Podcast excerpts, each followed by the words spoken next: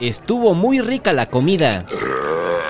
Cálmate, cuida tus modales. Estamos en un restaurante, no en el puesto de quesadillas de tu tía. Pues como dijo el Cherk, mejor afuera que adentro.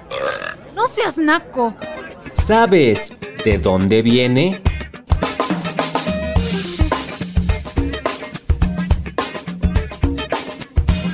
Naco. ¿De dónde viene? Todos hemos usado la palabra naco más de una vez en nuestra vida, ya sea para referirnos a alguien que tiene pocos modales o que habla de forma muy coloquial. Chale, mano. Es de que la calor está muy fuerte. Pero haya sido como haya sido, lo importante es que tenemos salud. Pero también hemos usado esta palabra para referirnos a personas o lugares de forma despectiva. Como que quieres ir a comer tacos, eso es muy naco. Pero lo curioso de esta palabra es que tiene muchos significados y se ha ido deformando con el paso del tiempo. Pero, ¿de dónde viene? ¿De dónde viene? De acuerdo a la Real Academia de la Lengua Española, naco es sinónimo de indio, de los pueblos indígenas.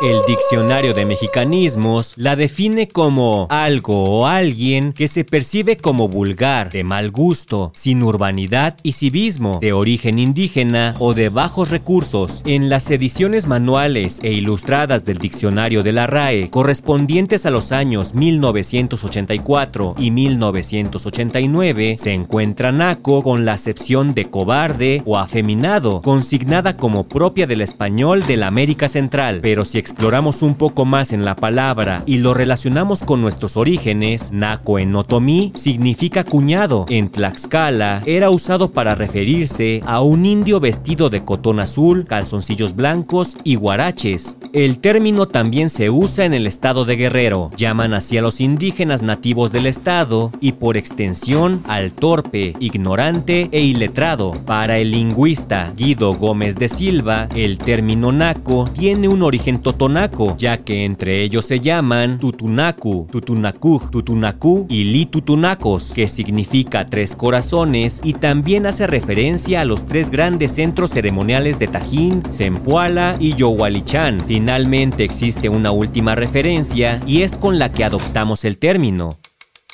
Es de origen náhuatl y es utilizada despectivamente para referirse a las personas ignorantes, vulgares o discriminadas por su condición social y económica inferior, atribuyendo su origen a la palabra chinacate, Chinacate. que quiere decir persona desarrapada o que muestra las carnes por lo gastado de sus ropas. Se usaba en tiempos precolombinos para describir a los pollos que nacían sin plumas. Con el tiempo la palabra se empezó a usar de forma clasista y para menospreciar a las personas que tenían diferencias sociales. La palabra surgió teniendo un concepto, sin embargo, poco a poco se deformó hasta tener el significado que conocemos hoy en día. ¿De dónde viene? Un podcast de El Universal. Nunca vas a brillar en sociedad. O si ya sabes cómo soy, ¿para qué me invitas?